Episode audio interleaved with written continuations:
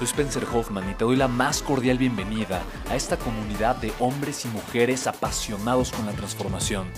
Y es que sabemos que así tiene que ser la vida, habiendo tantos con la mente confundida y plomo en el corazón, desperdiciando su potencial y dejando su vida para después, para nunca.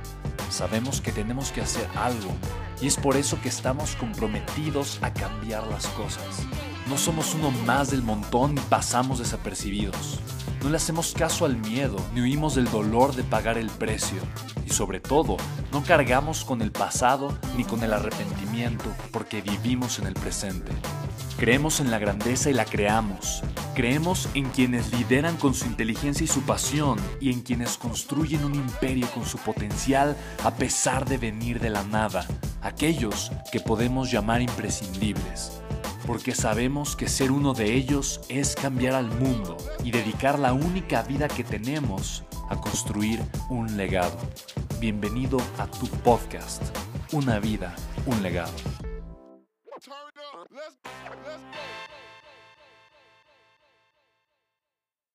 Me preguntan, ¿recomiendas ser empresario? Y mira, todos pueden ser empresarios, pero no todos pueden comenzar a ser empresarios de manera exitosa. Te quiero decir por qué. Ser un empresario significa aceptar el dolor en la vida, significa enfrentarte al dolor, significa vivir momentos estresantes, complicados, significa enfrentarte a tus miedos, significa eh, perder, en pocas palabras. Y no todos están listos emocionalmente para enfrentarse a eso. Entonces, todos pueden ser empresarios, definitivamente. Todos tenemos el potencial de ser empresarios, de emprender, ¿no?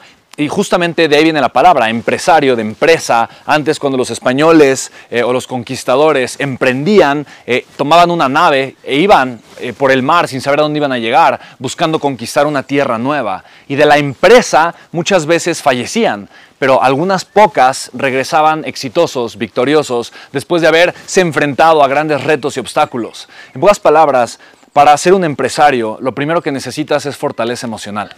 Yo por eso creo tanto en el desarrollo humano y siento que el desarrollo humano es la base de cualquier gran empresario, de cualquier empresario exitoso. Yo lo sé, yo lo conozco, conozco a grandes líderes mundiales, a grandes empresarios, gente que ha transformado al mundo, eh, conozco a los fundadores de Tesla, conozco a, a grandes empresarios que han generado grandes movimientos a nivel mundial de muchísimas formas y creo que primero, antes de ser un gran empresario, es importante que te atrevas a ser una gran persona.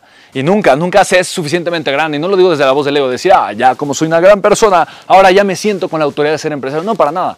Obviamente desde tu humildad, sabiendo que te falta mucho por recorrer, sabiendo que te falta mucho por transitar, sí puedes estar en la posición en donde dices, ¿sabes qué? Estoy listo para arrancar, estoy listo para emprender, estoy listo para enfrentarme a los dragones, a mis miedos, estoy listo para enfrentarme a los retos que me va, que me va a conllevar el, camino de ser, ser empresario. Pero tienes que decidirlo, tiene que ser tu decisión. Es una oportunidad extraordinaria si tú lo eliges, es un camino maravilloso si tú lo eliges, pero tienes que saber que vas a perder. Vas a perder, no hay forma de que no pierdas, pero dentro de esa pérdida vas a ganar cosas mucho más valiosas.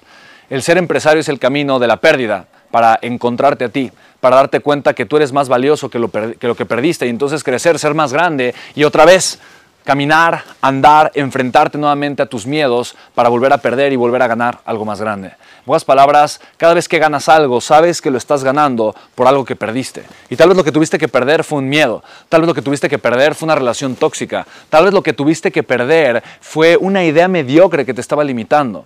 Tal vez lo que tuviste que perder fue dinero para tener esa experiencia y aprendizaje para que obviamente las cosas no te volvieran a pasar de la misma manera. Entonces, si tú me dices, oye, estoy listo no para ser empresario, yo te pregunto, ¿estás listo no para aprender a perder?